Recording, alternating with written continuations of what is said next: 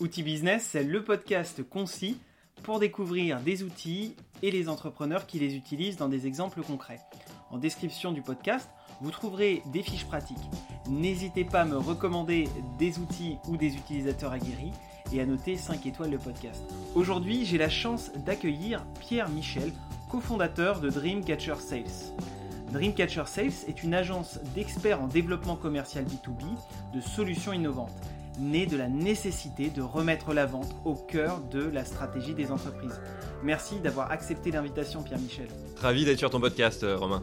Aujourd'hui, on va parler vente, on va parler outils, parce que euh, j'ai découvert euh, avec grand plaisir le livre blanc, la sales machine de Dreamcatcher Sales. Alors, est-ce que tu peux nous, dire un petit peu ce que c'est? Alors, effectivement, on a, on a sorti un livre blanc sur la sales machine qui sont tous les outils qui peuvent être mis en place dans les équipes commerciales et marketing, notamment en B2B, pour euh, accroître son pipe, c'est-à-dire générer un maximum de liens d'entrants ou d'interactions avec euh, des leads ou des prospects qui peuvent être euh, identifiés. C'est un sujet qui est extrêmement intéressant. Là, je vois qu'on est focus sur les indépendants. Donc, quels sont les outils qu'on peut sortir et qui peuvent être utilisés aussi pour les indépendants pour leur générer des opportunités business régulièrement? C'est exactement ça. Moi, quand je l'ai lu, je me suis dit, waouh, c'est vraiment bien fait. Donc, moi, je vous invite à aller le découvrir, découvrir l'univers de, Dreamcatcher Sales. Et je me suis dit, ah, ça, ça peut être intéressant à, utiliser en tant qu'indep. Ça, peut-être pas. Ou, euh, tiens, comment on fait pour euh, concilier deux outils? Bref, je me suis posé la question et je me suis dit, est-ce qu'il n'y a pas aussi un guide pour des indeps. C'est quoi les fondamentaux? Parce que vous, vous êtes euh, un des leaders hein, sur le marché de la vente, euh, de la vente complexe. Hein. vous proposez un accompagnement euh, spécifique pour les grandes entreprises. Et donc, je me suis dit, tiens, je vais, aller te voir et je vais essayer de comprendre quels sont les fondamentaux de la vente, comment on peut exploiter les outils. Qu'est-ce que tu peux nous dire un petit peu pour déjà défricher un peu le terrain? La, vente, c'est quoi? Comment on peut déjà naviguer dans tout cet univers? Alors, la, vente, c'est comprendre le métier d'une entreprise. Hein. On crée une entreprise pour répondre à un problème sur le marché. Plus le problème est important, plus l'opportunité euh, de marché est grande. Si je vous dis ça, c'est parce que ça remet en place le rôle du business developer ou euh, même de l'indépendant qui a une expertise technique et qui veut vendre. Il est là pour répondre à un problème spécifique euh, du besoin de, l'entreprise. Et donc, la vente, c'est deux choses. C'est une première chose, ben, savoir repérer sur le marché quelles sont les entreprises qui pourraient être à l'écoute de solutions à des problèmes qui peuvent avoir identifié ou qui n'ont pas euh, forcément encore euh, identifié. Et la deuxième, c'est en travaillant en mode conseil, euh, de savoir auditer cette société et de savoir faire une proposition commerciale qui amène à la vente d'une offre de produit ou service. Voilà, tout simplement. Donc c'est pas parce que j'ai une expertise qu'on va me courir après et, que, et que ça va être facile, que je vais avoir des missions c'est pas vraiment ça en fait. Malheureusement, non. Comme vous le voyez euh, tous autour de vous, il y a des très bons produits qui se vendent pas du tout et des mauvais produits qui se vendent très bien. La différence, c'est la démarche de vente euh, qui est mise en place. Donc, bien évidemment, l'idéal, c'est euh, que vous ayez des très belles prestations qui se vendent très bien. Mais pour ça, ça ne tombe jamais du ciel. Les, les, clients ne feront jamais la queue pour, pour, pour venir travailler avec vous. Il y a donc posture à avoir et il faut être surtout à l'aise avec cette posture. Malheureusement, aujourd'hui, trop ont encore l'image du euh, Jean-Claude Convenant lorsqu'on parle du métier de, commercial. Mais euh, le métier de commercial, c'est le, le, plus beau métier du monde et il faut apprendre ce métier lorsqu'on est indépendant, puisqu'on va être son propre, son propre commercial. Et c'est un métier qui est aussi complexe. à la fois complexe parce qu'il faut des hard skills très fortes, il faut comprendre ces, ces problématiques de son entreprise ou bien connaître le sujet qu'on va traiter chez le client, il faut comprendre les problématiques techniques du client et il faut aussi des soft skills qui sont extrêmement forts, c'est-à-dire comment créer un lien intuitu personnel avec son interlocuteur pour mettre en place effectivement des relations qui sont pérennes. Parce que soit c'est bien effectivement lorsque vous signez une mission avec un client, mais ce qui est encore mieux, c'est quand ces missions sont renouvelées régulièrement. Ça vous permet euh, après derrière d'avoir un, un portefeuille client qui est solide, qui est fiable et sur lequel ça vous donne de la visibilité et ce qui est souvent un point de douleur des indépendants. Bon, moi j'ai une expertise euh, quand on est indépendant. C'est quoi les fondamentaux? Est-ce que tu as une métaphore un peu pour nous expliquer comment on, peut démarrer un peu la vente simplement ou comprendre un peu les deux, les deux trois fondamentaux? Pour avoir des bons réflexes. Est-ce que tu peux déjà nous, nous expliquer un petit peu euh, par le biais d'une métaphore Parce que peut-être que parmi les auditeurs, il y en a qui, découvrent, qui veulent se lancer et qui se disent waouh, ok, moi l'expertise je l'ai, mais la vente, euh, je suis pas à l'aise. Euh, voilà, c'est quoi les fondamentaux? C'est quoi la métaphore que tu pourrais nous partager? Alors si, je reprends vraiment un peu toutes les étapes du cycle de vente, de l'identification de lead jusqu'au closing, eh ben, il va falloir s'outiller. Vous avez sûrement vu passer beaucoup d'articles sur les sujets d'inbound marketing et outbound marketing. J'aimerais vous le définir d'une manière assez simple et je vais reprendre un peu la, bah, métaphore que m'avait donnée Antoine Verked, le, head of sale de, de. Quand vous faites de l'inbound marketing, c'est-à-dire essayer de générer en masse, par exemple, des campagnes d'emailing, beaucoup de contenu, c'est un, comme un filet de pêche qui va draguer le fond. Donc ça, ce sont des techniques qui sont intéressantes lorsque vous êtes une société structurée sur laquelle vous êtes capable d'absorber et de traiter ce, volume. Lorsqu'on est euh, indépendant, on va surtout se concentrer sur des techniques d'outbound. L'outbound, c'est un peu le, harpon quand on fait de la pêche, c'est-à-dire c'est du euh, sniping. C'est-à-dire qu'on va aller identifier le bon interlocuteur, on va lui faire des messages personnalisés et on va à chaque fois personnaliser son approche. Donc c'est extrêmement important de différencier ces deux stratégies parce que vous-même vous serez prospecté pour euh, qu'on vous propose des solutions d'inbound et outbound marketing. Donc vraiment concentrez-vous sur une approche qui est intuitive personnalisée et euh, vraiment personnalisée. Je ne sais pas si tu veux qu'on parle tout de suite des, outils. On va, en, on, va en parler. Donc là si je reprends et je reformule un peu ce que tu dis, donc soit on fait un filet de pêche là, donc c'est avec le contenu marketing. moi j'ai fait aussi du contenu marketing et je vois que les indépendants qu'on voit sur LinkedIn, il y a beaucoup de contenu euh, partagé des podcasts, des vidéos, des articles, des posts. Donc ça, c'est ce que toi t'appelles euh, l'inbound marketing. Donc on va partager, c'est ça? Et euh, derrière, il y a euh, le, sniper, le harpon, où on va être un peu plus précis, pertinent, avec une cible qu'on va adresser et ça, euh, c'est la deuxième logique, c'est ça? Exactement, c'est celle qu'on recommande vraiment pour, euh, pour les indépendants et euh, pas de scénario d'email générique ou surtout, je fais une petite aparté, mais éviter les copier-coller sur LinkedIn ou les scénarios de messages sur LinkedIn. LinkedIn, c'est un outil pour faire du sniping, pour faire de l'outbound marketing, c'est-à-dire connaître le parcours de la personne pour lui faire une approche personnalisée qui peut correspondre à ses problématiques spécifiques. Il y a une notion, on va aborder la, la partie mais il y a une notion de temps. Moi, quand je fais de l'inbound marketing, je vois que ça prend du temps. C'est énorme. Faire du podcast, euh, faire des vidéos. Euh, euh, c'est vrai que le, cash, la trésorerie, elle, elle apparaît pas tout de suite. par contre, on sait que c'est nécessaire. Et c'est vrai que quand on commence à se concentrer sur une entreprise, sur un interlocuteur, on peut avoir des, beaux échanges, puisque la finalité, c'est finalement d'avoir des beaux échanges, d'apporter de la valeur et de résoudre des, problématiques. et là, c'est un tout petit peu plus rapide, j'ai l'impression. Euh, est-ce que c'est vrai, c'est pas vrai? Comment, comment tu perçois le temps, la notion de temps avec euh, les stratégies d'inbound ou euh, d'outbound? Alors, déjà, tu as mis le doigt sur un, un point qui est essentiel, c'est le temps. Le temps, quand on est indépendant, c'est le nerf de la guerre tout s'achète. Euh, les compétences s'achètent, hein, c'est du salariat, c'est de la prestation de, de service. L'argent s'achète, c'est de la dette bancaire, euh, c'est des levées de fonds, etc. La seule chose qui ne s'achète pas, c'est le temps que vous avez perdu à faire quelque chose qui n'a pas de ROI ou que vous ne souhaitiez pas faire. Effectivement, l'inbound marketing est très chronophage, puisque euh, c'est du long trend, c'est vraiment un grand filet de pêche qu'on va laisser traîner à, l'arrière du bateau, avec des signaux qui vont être relativement faibles, sur lesquels on va devoir réchauffer ces, ces signaux par des événements, euh, par de la présence à des salons, euh, par du contenu, etc. Euh, quand l'outbound, on va avoir un contact beaucoup plus direct. On va arriver à un go-no-go beaucoup, plus, beaucoup plus rapidement. mais ça implique aussi d'une très bonne connaissance du marché et du secteur d'activité de vos clients parce que ça va être une notion de timing. C'est-à-dire que si vous prenez contact avec lui deux mois après qu'il ait perçu sa problématique interne, ça sera trop tard. Hmm. Si vous prenez contact avec lui trois mois avant qu'il ait perçu euh, sa problématique, ça sera trop tard aussi, parce que ça va être difficile euh, de seul d'avoir le temps de l'évangéliser. Donc c'est pour ça que ça nécessite vraiment euh, d'avoir qu'une seule expertise et de la mettre à profit sur un secteur d'activité, donc on prend bien les, timings. Par exemple, vous êtes un prestataire, je sais pas, en dev, vous voulez attaquer les organismes de formation. Les organismes de formation, ils sont extrêmement pris à la fin de l'année, parce que toute la société va fournir des efforts pour aller récupérer les queues de budget, et jusqu'au mois de février mars, où euh, là c'est aussi la grosse période parce que c'est là où les deals euh, des, des, organismes de formation avec leurs clients sont réalisés. Donc on sait que ces boîtes-là, il faut plutôt les attaquer à partir euh, du mois d'avril jusqu'au mois de septembre-octobre. Mm. Donc connaître le timing de son marché permet d'être beaucoup plus efficace effectivement. Ok, on, a vu les fondamentaux un peu de la vente avec cette notion de d'inbound, de filet de pêche, d'outbound, de harpon. On a parlé du temps. Le temps, on court après. Quand on est indépendant, c'est très important parce que derrière, il y a une logique de trésorerie. et là, on va, on va voir un peu les outils. Parce que en intro, vous avez sorti ce, livre blanc, Sales Machine. Et là, je me suis dit, il y a plein d'outils. Est-ce qu'ils sont adaptés aux indépendants? Qu'est-ce que ça apporte un outil? Et parmi tous les outils que vous avez proposés, est-ce qu'il y en a un qui pourrait être un peu prioritaire par rapport à, ces notions de vente? Est-ce que toi, tu peux nous éclairer avec ton expertise?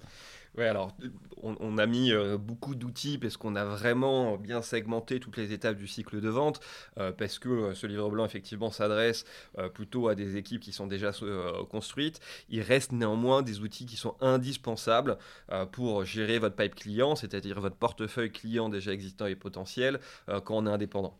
déjà, le premier outil, c'est un CRM. Alors, pour ceux qui ne savent pas ce que c'est un, CRM, c'est euh, l'acronyme, c'est Customer Relationship Manager, avec mon super accent euh, franglish. Euh, en gros, c'est un logiciel SaaS qui va vous permettre, comme, un, comme un Trello ou comme un, logiciel de gestion de projet, de pouvoir enregistrer toutes vos données du prospect jusqu'à votre client et de segmenter les différentes étapes de la vente. par exemple, prospect identifié, prospect contacté, premier rendez-vous, deuxième rendez-vous, négociation closing. Ça, c'est vraiment quelque chose d'indispensable puisque euh, vous allez pouvoir cartographier votre marché euh, accessible, vous allez pouvoir mettre au fur et à mesure euh, toutes vos données et ça va vous aider à vous processer dans votre démarche commerciale d'une demi-heure à une heure par jour. Généralement, c'est ce qui est recommandé pour, pour des indépendants. Euh, l'autre chose aussi, pour les indépendants qui sont déjà en activité, qui nous écoutent, un des gros points de douleur des indépendants, c'est la, la, problématique à la fois de l'administratif et surtout euh, du recouvrement de créances. Parce qu'il faut avoir une double posture. Il faut avoir à la fois une posture technique, puisqu'on monétise son temps pour apporter une solution technique à son client, mais il faut aussi avoir une, euh, une relation commerciale, c'est-à-dire leur faire signer effectivement un bon de commande, et après, surtout qu'en France, on est souvent très mauvais payeur, courir derrière ses factures. Et on ne peut mm. pas être trop agressif vis-à-vis euh, du client au niveau des factures, parce qu'on veut que la mission euh, se poursuive. Et donc ce CRM permet euh, de plugger et de gérer votre système de facturation et d'analyser à la fin de l'année qui, quels ont été vos clients finalement sur lesquels vous avez mieux margé, les plus rentables et qui ont été les plus à jour effectivement euh, du paiement de, de, leurs factures. Ça permet aussi de pouvoir aussi gérer après euh, vos, vos, emails euh, d'engagement. Il y a plein d'autres features qui peuvent être après développées au fur et à mesure de votre activité. Moi quand j'entends CRM, j'imagine un, gros outil qu'on utilise pour les, justement les startups ou, ou les grosses boîtes. En fait, pas nécessairement, c'est ce qu'on doit comprendre. Non, il y, a des, y a des CRM qui sont euh, vraiment extrêmement simples, euh, deux, trois qui sont adaptés vraiment aux indépendants. Il y a euh, celle-ci, il y a Pipedrive, il y a nos CRM aussi, je crois que tu as, interviewé. ça, c'est trois CRM qui, euh, pour 10-30 euros par mois, euh, va te permettre d'avoir accès à toutes les features. Donc ça, c'est vraiment ces trois CRM que, que je conseillerais euh, pour quand on est indépendant. Ça permet vraiment de structurer sa pensée. De la même manière où si on a des, des, consultants qui viennent pas des métiers de la vente, vous avez vos propres outils de gestion du temps, de gestion de projet, de codage, etc. C'est vraiment un outil indispensable si vous voulez être périn dans votre activité de, de consultant indépendant. Parce que euh, utiliser le fichier Excel ou le carnet papier, là, c'est. C'est fini, c'est fini. Alors, c'est toujours étonnant parce que euh, quand on travaille avec des consultants, ils sont extrêmement équipés euh, d'outils pour leur cœur euh, de métier. jamais ils, feraient, leur facture sur un bout de papier ou ils gèrent effectivement leur temps de projet sur un, bout de papier. C'est exactement ça pour, la démarche de vente. c'est un métier qui est technique, sur lequel il y a des outils qui sont techniques. Alors rassurez-vous, hein, les sales, euh, on n'aime pas trop euh, la paperasse ou euh, des outils très compliqués. Donc les CRM sont des outils qui sont extrêmement faciles à prendre en main, qui sont très visuels, qui sont aussi peu chers. Donc il faut surtout pas hésiter. C'est vraiment votre savoir-faire, c'est votre portefeuille client. C'est ça qui valorise aussi derrière votre, votre activité. J'imagine qu'en fait, on, se réveille le matin avec ce genre d'outils et on sait où on en est en fait. Parce qu'on a des phases, c'est ça. On, Exactement. On sait, tiens, ce contact-là, euh, je sais où j'en suis avec lui, je sais la prochaine action que je dois faire. C'est ça l'idée en fait derrière le, les CRM Exactement, c'est à la fois euh, de se processer, puis ça, de se poser, ça nécessite de se poser et de voir les différentes étapes de vente qu'on met en place avec nos clients. On va s'appuyer effectivement sur l'existant, sur ce qu'on a déjà fait. Ça va sauvegarder le savoir-faire, parce que euh, lorsqu'on va networker, lorsqu'on est en contact avec 10, 15 nouvelles personnes par semaine, on a toujours l'impression de tout retenir, euh, mais au final pas du tout. Je vous parlais tout à l'heure du bon timing euh, sur le marché. Lorsque vous allez chercher des informations sur le marché et que vous savez que dans 4, 5, 6 mois, cet interlocuteur va être face à une problématique que vous savez résoudre, ça, c'est pas votre fichier Excel qui va vous faire des alertes. Par contre, votre CRM va vous faire une alerte. Tiens, il faut le call à 11h et vous pouvez paramétrer déjà un mail d'attaque qui recevra deux jours avant. Donc ça permet d'industrialiser la machine tout en étant seul. En fait, on n'a pas de. Enfin, ça marche pas directement. C'est-à-dire que si j'arrive par chance à voir l'interlocuteur, j'ai pas automatiquement la vente ça se planifie. Exactement. On y va par étapes. En fait, on applique finalement, vous euh, qui est plutôt dans l'univers un peu des, entreprises, des startups, des sales, en fait, on, on, doit, nous aussi, les indépendants, appliquer en fait ces raisonnements, mais à une échelle un, peu plus euh, euh, humaine, on va dire. Mais on doit avoir quand même cette logique. J'ai l'impression que c'est indispensable d'avoir cette logique. C'est ça, hein, Absolument. Pourquoi? Parce que quand on étudie un peu euh, comment se déroulent euh, les lancements d'activités des, indépendants, euh, vous l'avez peut-être vécu vous-même, généralement on se lance, on se lance euh, parce qu'on a confiance au, marché, on va aller commencer à travailler avec son, premier cercle euh, de, réseau, ça va bien se passer, on va être recommandé par euh, le premier cercle, donc on va atteindre un deuxième cercle, hein, donc les contacts de mon, de mon premier cercle. Ça va durer 2-3 ans, et au bout de 2-3 ans, bah là on a fait le tour de, son réseau, et là on se retrouve dans le grand bain, dans cet océan, et on se sent un peu perdu, et là on commence à, perdre, à perdre confiance. Donc moi ce que je recommande toujours, c'est dès le début, même si on a un réseau qui est important, prendre l'ADN euh, et conscience euh, qu'il faut vendre, euh, prendre un ADN, posture effectivement de vente, parce que le pire de ce qui peut vous arriver, c'est que finalement, c'est que vous ayez une liste d'attente de clients qui veut bosser avec vous. Et entre un client que j'ai prospecté moi-même et un client, quand, si j'étais indépendant, hein, qui vient de mon réseau, eh ben, je préfère effectivement aller travailler avec un client euh, que j'ai prospecté, puisque ça, c'est des clients euh, sur lesquels on peut scaler, on peut répéter effectivement le process, alors que finalement, par le réseau, c'est un peu biaisé mmh. euh, et il n'y aura pas forcément de, de suite logique. Ça m'amène effectivement à un deuxième outil donc on fait un peu les outils dans, le désordre, mais c'est pas grave, c'est euh, un calendrier. Euh, il faut que vous euh, fassiez comprendre à vos clients, à vos prospects, que votre temps se monétise, que votre temps est cher, que votre temps est précieux. Mm. Et donc le fait de pouvoir euh, donner accès à un calendrier en ligne, euh, il y a des outils qui le font très bien, euh, type Vite ou Calendly pour quelques euros. Donc en gros, vous pluguez votre calendrier type Google Agenda à, à, Vite ou Calendly, ça sort un lien et les gens ont accès aux créneaux disponibles ou indisponibles dans votre agenda. Et donc le pire que ce que je peux, que, que j'espère pour vous, c'est que lorsque quelqu'un est intéressé par vos services, qui voit votre agenda qui est pris jusqu'à euh, milieu 2022. Et c'est ça qui va créer aussi la valeur parce que la personne va se mettre un reminder, va prendre contact avec vous en disant bah, écoutez, dès que vous avez des disponibilités ou s'il y a des créneaux qui se libèrent, je suis intéressé par vous rencontrer. Le succès attire le succès. Et, euh, toi, Pierre-Michel, en plus, tu as été indépendant, hein, dans, ta co, as, cofondé Dreamcatcher Sales, mais avant, avant cette belle aventure, qui est maintenant euh, bah, vraiment une réussite, tu as, vu ces étapes en fait? Tu as avancé, tu as compris. Euh, à l'époque, il n'y avait peut-être pas tous ces outils. Quand tu parles des outils, et d'ailleurs, hein, je vais les remettre euh, dans la description de ce podcast, euh, il n'y avait pas des calendriers. Il n'y avait pas tout ça. Exactement. À l'époque, c'était encore différent. Là, aujourd'hui, on a ce pléthore d'outils. Et c'est bien dommage, finalement, de ne pas utiliser toute cette efficacité. simplement, c'est ça finalement que tu dis. C'est aujourd'hui, avec rien qu'avec un CRM et un Calendly, on, on est déjà, on augmente sa productivité. Euh, j'ai l'impression aussi le parcours finalement client. C'est-à-dire que quelqu'un qui nous connaît pas, il voit qu'on est organisé parce que ça se ressent aussi quand on sait ce qu'on doit faire. On connaît la prochaine étape, non? Absolument. Moi, si je devais récapituler, je conseillerais quatre outils pour les indépendants. le premier, un CRM. Ça, on en a déjà parlé.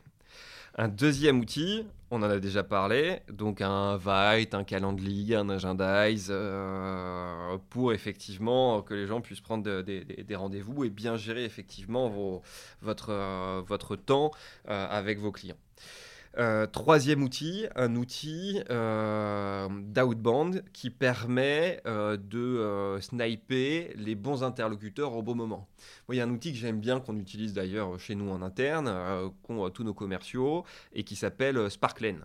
c'est un outil qui permet, un peu comme Netflix, selon vos goûts, vos choix et des signaux d'affaires que vous avez configurés, de vous proposer des entreprises sur lesquelles ils ont identifié des signaux d'affaires forts lequel vous pourriez travailler. Comme Netflix, si vous regardez plein de bouquins policiers, euh, plein de films policiers, il va vous recommander après plein de films policiers. Bah, Sparklen, si vous avez travaillé euh, une dizaine de fois avec l'industrie de l'automobile sur des cibles DRH au moment où euh, il y avait des plans sociaux, et bah, il va vous recommander plein de, plein de sociétés similaires, ce qui va vous faire gagner énormément de temps, il va vous trouver les, coordonnées. Bien évidemment, cet outil peut être plugué à votre CRM pour que les, les coordonnées soient directement mis dans votre CRM et que vous puissiez avoir les différentes étapes. Et euh, dernier outil, c'est un réseau social professionnel. Hmm. Euh, le plus connu, euh, bien évidemment, c'est LinkedIn, hmm. et sur lequel il faut évidemment que vous soyez présent, et surtout que vous soyez présent, pas seulement au moment où vous avez besoin des clients, mais au moment où vous êtes déjà full client et sur lequel vous pouvez parler de votre activité au quotidien. Et si tu veux, s'il nous reste un peu de temps, on pourra parler de la stratégie, un peu de contenu appliqué aux, indépendants. Ok, bah écoute, on, a noté, de toute façon, encore une fois, hein, toutes ces informations, on va les mettre en description. Euh, tu parlais de LinkedIn. Euh, bah, c'est quoi le futur des indépendants en fait? Comment tu vois les choses? Parce que j'ai l'impression qu'il y en a de plus en plus que euh, bon, bah, chacun a son expertise. Dans la vente, bah, il y a des acteurs, et je pense que tout le monde a sa place, hein, vraiment, s'il y a une expertise. Après, pour aller chercher le client, apporter de la valeur, il y a quand même une logique, et tu nous l'as décrite aujourd'hui avec des outils. C'est quoi le futur un peu des, des, indépendants? Comment tu, vois, comment tu vois ça? Est-ce que est-ce qu'on doit comment on peut se différencier? Parce que là, tu parlais de LinkedIn, il y, a du monde déjà. On voit. Qu'est-ce que tu peux nous dire, toi, qui, euh, a bah, connu aussi bah, l'indépendant il y a longtemps, et, euh, et aujourd'hui, euh, l'évolution que ça peut avoir? Mmh. Alors, de toute façon, ça va devenir la norme, hein, l'indépendance. EY e prévoit en 2050 70% d'indépendants.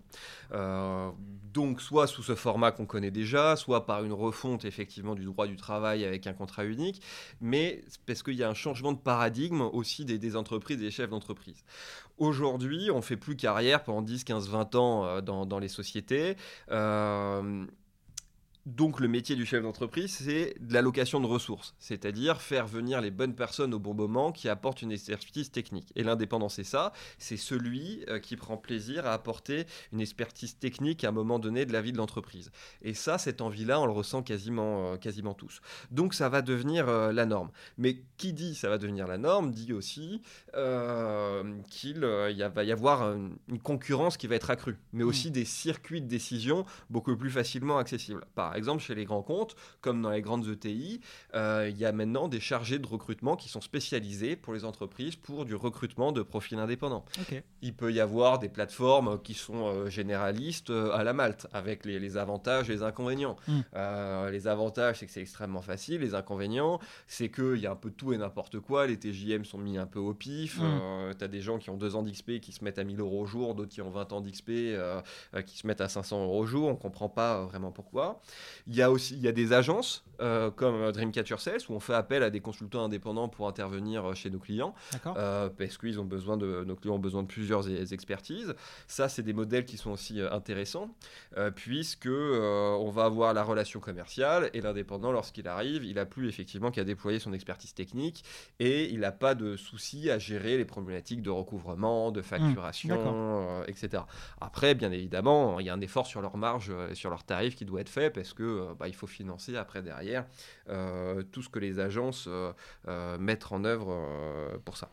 Donc finalement, on, va tous y avoir le droit, c'est-à-dire on va tous à un moment donné dans son parcours, avec l'expertise qu'on a accumulée auprès d'entreprises et puis même avec son diplôme, eh bien devenir un petit peu mettre à bord l'artisan de son de, sa vie et donc pour toi, en fait, l'indépendance, ça va devenir. Il faut de toute façon développer cette compétence d'autonomie, de vente de son expertise. Parce que c'est le futur en fait. Et de toute façon, il n'y a pas le choix. Aujourd'hui, il y a un dumping technologique euh, qui fait que euh, les métiers du futur sont les métiers qui sont, euh, qui sont des métiers d'expertise. Euh, et une expertise, on, en a besoin effectivement euh, ponctuellement. Euh, et pour rester expert, il faut être confronté à plusieurs problématiques, plusieurs typologies de sociétés, dans plusieurs secteurs d'activité. D'ailleurs, en, disant expertise, je fais une petite aparté parce que je trouve ça extrêmement important de le, dire sur les profils indépendants. Lorsqu'on a une démarche de vente, on vend une expertise. Il faut jamais dire qu'on sait euh, tout faire. Je vous donne un exemple, par exemple, avec un, avocat euh, que j'avais accompagné euh, sur ce sujet-là. Il avait quitté son cabinet pour monter son, son propre cabinet. C'était un avocat en droit des affaires. Donc il vient me voir, il me dit écoute, voilà, euh, j'ai une problématique, c'est comment effectivement euh, bah, trouver euh, des, nouveaux clients. Alors je lui mm. dis qu'est-ce que tu vends? Il me dit alors moi je fais du droit des affaires, je fais du contentieux, du droit contractuel, du recouvrement, etc. Je lui dis mais c'est quoi pour toi le sujet qui te prend le moins de temps, qui a le plus forte valeur ajoutée et sur lequel tu prends le plus de plaisir à faire? Il me dit moi c'est effectivement le, droit des contentieux, notamment au sujet des, des recouvrements de factures. D'accord. Voilà. Donc je lui dis écoute, maintenant à chaque fois que tu vas rencontrer euh, quelqu'un, euh, plutôt que lui laisser ta carte en lui disant bah voilà moi euh, je suis Monsieur Duchemol pour pas citer son nom, je suis Monsieur Duchemol, je fais du droit des affaires, je peux vous accompagner sur 36 000 sujets dans le droit des affaires. C'est voilà ma carte. Le jour où vous avez un problème d'un client qui ne paye pas sa facture, vous m'appelez, j'aurai une solution. Et la différence, c'est quoi? C'est que lorsque tu laisses ta carte, tu dis je fais du droit des affaires, bah finalement la carte va être posée et oubliée. Euh, lorsque tu dis le jour où tu vas avoir un client qui ne paie pas et n'arrives pas à te faire payer, tu fais appel à moi. Là, tu vas faire un ancrage émotionnel dans la tête, effectivement, de ton interlocuteur. La carte, tu es sûr qu'il va la garder, qu'il va la poser sur son bureau, qu'il va mettre dans un tiroir qu'il ouvre régulièrement, et que le jour où il va avoir euh, une problématique de recouvrement de facturation, il va se dire, mais j'avais rencontré un, avocat hmm. dont c'était vraiment le cœur de métier. Et même s'il avait d'autres avocats avec qui, avec qui il a l'habitude de travailler, il va appeler Monsieur Duchemol parce qu'il sait que Monsieur Duchemol, c'est son expertise, il est bon sur ça, euh, parce que c'est ça qu'il met en avant. Et c'est exactement euh, ce que vous devez faire en tant qu'indépendant. C'est génial. Là, on a euh, les bons réflexes. Hein. Prenez des notes, utilisez le jour où, et puis votre sujet. par exemple, ça c'est ça. Tout, ça, ça fait partie des techniques de vente en fait. C'est des, mécanismes, des bons réflexes qui s'apprennent en fait, qui, et qui dès qu'on le fait, on le pratique assez régulièrement, on, ben, on peut euh, avoir des opportunités, c'est ça hein, finalement. Exactement. Qu'on va coupler avec des outils pour après euh, ben, démultiplier en fait les échanges, les opportunités et puis mmh. euh, croître. C'est un peu l'idée, le chemin, c'est ça? Exactement, c'est comme quand on se met au, au, sport ou à la course à pied, on fait pas un marathon du jour au lendemain, euh, il faut s'entraîner au fur et à mesure. Et ben la vente, c'est une démarche qui doit être routinière. Euh, ça doit faire partie euh, de votre activité à, part entière. Hein. C'est 10% de vente, 10% d'admin et 80% derrière bah, de votre activité, de la mise en place de votre expertise chez le client. Et si vous ne le faites pas dès le début, ça sera très difficile après derrière de le, de le mettre en place. Et vous verrez qu'en le faisant vraiment entre une demi-heure et une heure par jour, bah, les retombées, c'est qu'au bout d'un moment, bah, vous aurez trop de clients. Mais ça, c'est très bien. À ce moment-là, vous poserez deux questions. Bon signe. Euh, et là, on arrive sur, sur un autre sujet, mais pour faire très bref, soit vous vous direz, bah, écoute, je vais faire travailler mon pote qui a aussi cette expertise, et comme ça, vous prenez aussi votre marge dessus, tout le monde est gagnant. Ou soit, bah, ça vous permet de choisir vos clients et de prendre les clients qui vous plaisent le plus, sur lesquels euh, vous pouvez augmenter euh, vos tarifs et sur lesquels ils sont aussi euh, le plus réglo et sur les, sur les projets les, les plus long terme, si c'est ce que vous cherchez aussi. Quoi il n'y a rien de mieux quand on est indépendant de dire non, euh, là, euh, j'ai plus de place sur mon agenda avant 2022. Euh, ça c'est, et c'est ce qu'on vous souhaite en tout cas. c'est, c'est, c'est bon signe en fait. Dès, que, dès qu'on a le choix, ça veut dire que là, on a réussi à la fois à bah, mettre un processus peut-être de vente en place. Peut-être que les outils ont aidé. pour finir un peu ce podcast, et merci encore une fois pour ton, ton partage. franchement, là, ce qui est intéressant, c'est qu'on voit que c'est, c'est plus quelque chose à négliger. C'est, c'est plus secondaire en business, qu'on comprend, c'est qu'il faut comprendre les mécanismes de vente. Ça ne devrait pas être quelque chose d'aléatoire. C'est des petites choses et, je suis, merci parce que tu vois, le, le jour où, je trouve que c'est un petit détail que tu nous as partagé, mais qui peut déjà être mis en place euh, rapidement, euh, j'espère, euh, lors de vos prochains échanges avec des interlocuteurs. et ça, c'est ça qui est génial. C'est-à-dire que la vente, c'est au quotidien, des petits exercices, et c'est ce qu'on va faire d'ailleurs pour finir un peu ce podcast. Est-ce que tu peux nous conseiller un exercice ou quelque chose de manière pratico-pratique hein, pour nos auditeurs qui sont pragmatiques, qui veulent des actions, qui veulent avancer? Est-ce que tu as un exercice à nous partager? Et d'ailleurs, petite nuance, quand on est à l'aise ou quand on n'est pas à l'aise en fait avec la vente Est-ce que tu as pour ces deux typologies? Parce que des fois aussi, ben, c'est pas évident pour tout le monde d'aller voir euh, un inconnu, de dire ben, bonjour, euh, je fais ci, je fais ça. Voilà. Est-ce que déjà tu peux nous partager euh, pour finir voilà, un exercice, mais avec ces deux typologies? Hmm. La vente se fait avec sa, propre personnalité, avec son unicité. Si on n'est pas à l'aise dans une démarche de vente, c'est pas grave du tout. Il faut juste le dire à, son interlocuteur.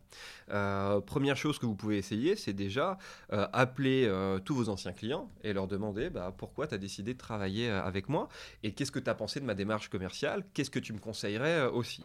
Et vous verrez que les réponses vont être très bienveillantes parce que c'est, on peut être tout à fait ambitieux avec beaucoup d'humilité. Et donc cette demande est tout à fait euh, humble en disant bon bah voilà, euh, on a travaillé ensemble, donc euh, tu as été satisfait de mes services, il y a bien quelque chose qui t'a plu effectivement dans mon approche. Donc vous interrogez tous vos clients sur cette approche commerciale. D'abord, mm. en plus, ça vous donne aussi une excuse pour pouvoir les recontacter. Mm. Peut-être qu'ils auront d'autres missions à, vous confier. Ils vous donneront effectivement les points clés que, des éléments déclencheurs d'achat. Mm. Vous verrez que vous aurez des points clés qui sont similaires d'un client à l'autre ces points clés-là, vous les formalisez dans votre CRM et ça vous donne après comme ça des séquences d'approche pour vos futurs prospects. Donc la mm. première chose à faire, c'est trouver qu'est-ce qui a marché chez les anciens clients et les reproduire. Et ensuite, pour les reproduire, bah, c'est pas compliqué. Euh, comment on trouve euh, après des, nouveaux clients? Donc vous faites l'exercice dès aujourd'hui, c'est contacter euh, les fournisseurs de vos clients. Les fournisseurs, c'est-à-dire quoi les fournisseurs de vos clients? Par exemple, je sais pas, moi, je vends un organisme euh, de, formation, hmm. euh, une prestation de développement informatique. Donc, je vais regarder euh, quels vont être les fournisseurs de cet organisme de formation. Ils vont peut-être avoir une société d'infogérance, ils vont avoir une société marketing, etc et eh ben, je vais aller essayer de travailler, je vais contacter ces sociétés, euh, la société marketing de l'organisme de, formation ou la boîte d'infogérance de la société de formation, et je vais leur proposer mes services. Et je sais que je vais être avantagé par rapport aux autres indépendants parce que j'ai la connaissance des clients de cette société marketing. Et n'oubliez pas, toutes les sociétés sont structurées pour vendre. Donc c'est pas un sujet tabou par mm. les cash, par les pognons, par les ventes. Alors mm. je sais qu'en France c'est très tabou, mais n'oubliez pas une chose, qu'ont parfois tendance à oublier les, indépendants, c'est qu'une société est structurée toujours pour vendre une offre de produits et services. Hmm. Sinon, ça s'appelle une fondation, une association. C'est la même chose. Donc, allez voir les fournisseurs de vos clients parce que l'agence marketing va vouloir travailler avec vous, parce que vous avez vous avez connaissance aussi de ses propres clients. Donc vous allez faire partie d'un réseau et faire partie d'un écosystème. Eh bien écoute, euh, c'est noté. Merci euh, Pierre-Michel pour euh, ton partage, ton temps et surtout j'espère que les auditeurs ont pris des notes. De toute façon, retrouvez toutes les informations de cet échange sur le podcast et on va, je vais mettre les liens vers les différents services aussi que tu, tu proposes et à très vite pour les prochains numéros. À bientôt.